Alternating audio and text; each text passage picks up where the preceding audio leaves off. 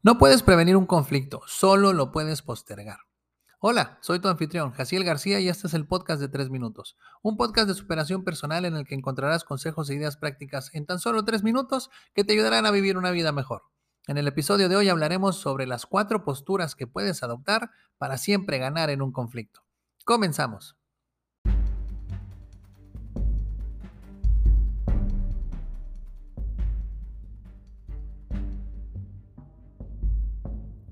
El conflicto forma parte de nuestras vidas lo queramos o no.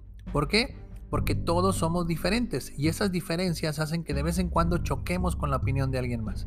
En un curso me preguntaban si el conflicto se podía prevenir y honestamente creo que eso es imposible.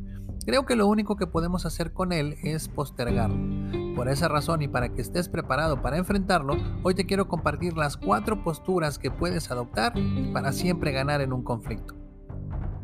Número 1. Evitar. Evitar no significa temer al conflicto, significa haber sopesado todos los escenarios posibles y haber determinado que no valía la pena engancharte en él. ¿Cuándo te conviene usar esta postura? Cuando el problema es algo sin importancia, cuando no ves ningún beneficio que puedas obtener del conflicto, cuando el daño a la relación es superior a la victoria, cuando tu oponente es mucho más fuerte y con más recursos que tú, y cuando alguien más puede resolver el conflicto sin tu intervención. Número 2. Ceder. Muchas personas equiparan ceder con perder, pero no necesariamente es así. No toda pérdida es una pérdida.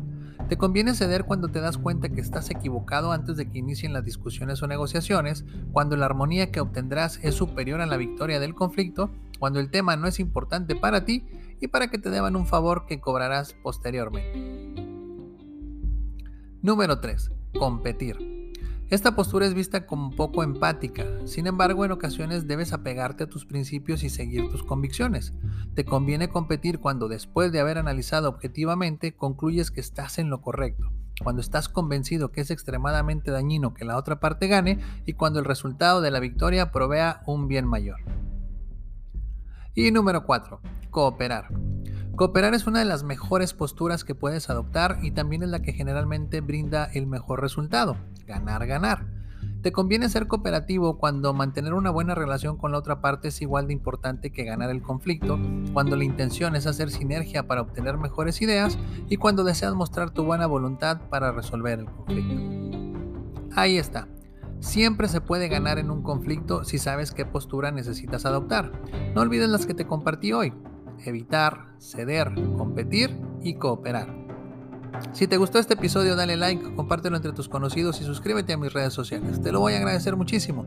¿Quieres una conferencia o taller en vivo o en línea llena de energía que deje a tus colaboradores motivados? Contáctame. Y si aún no tienes mis libros Actitud de Triunfador y Motiva Acción, cómpralos en mi sitio web www.jacielgarcía.com. Se despide tu amigo Jaciel García y recuerda, lo primero que debes hacer para alcanzar tus sueños es despertar.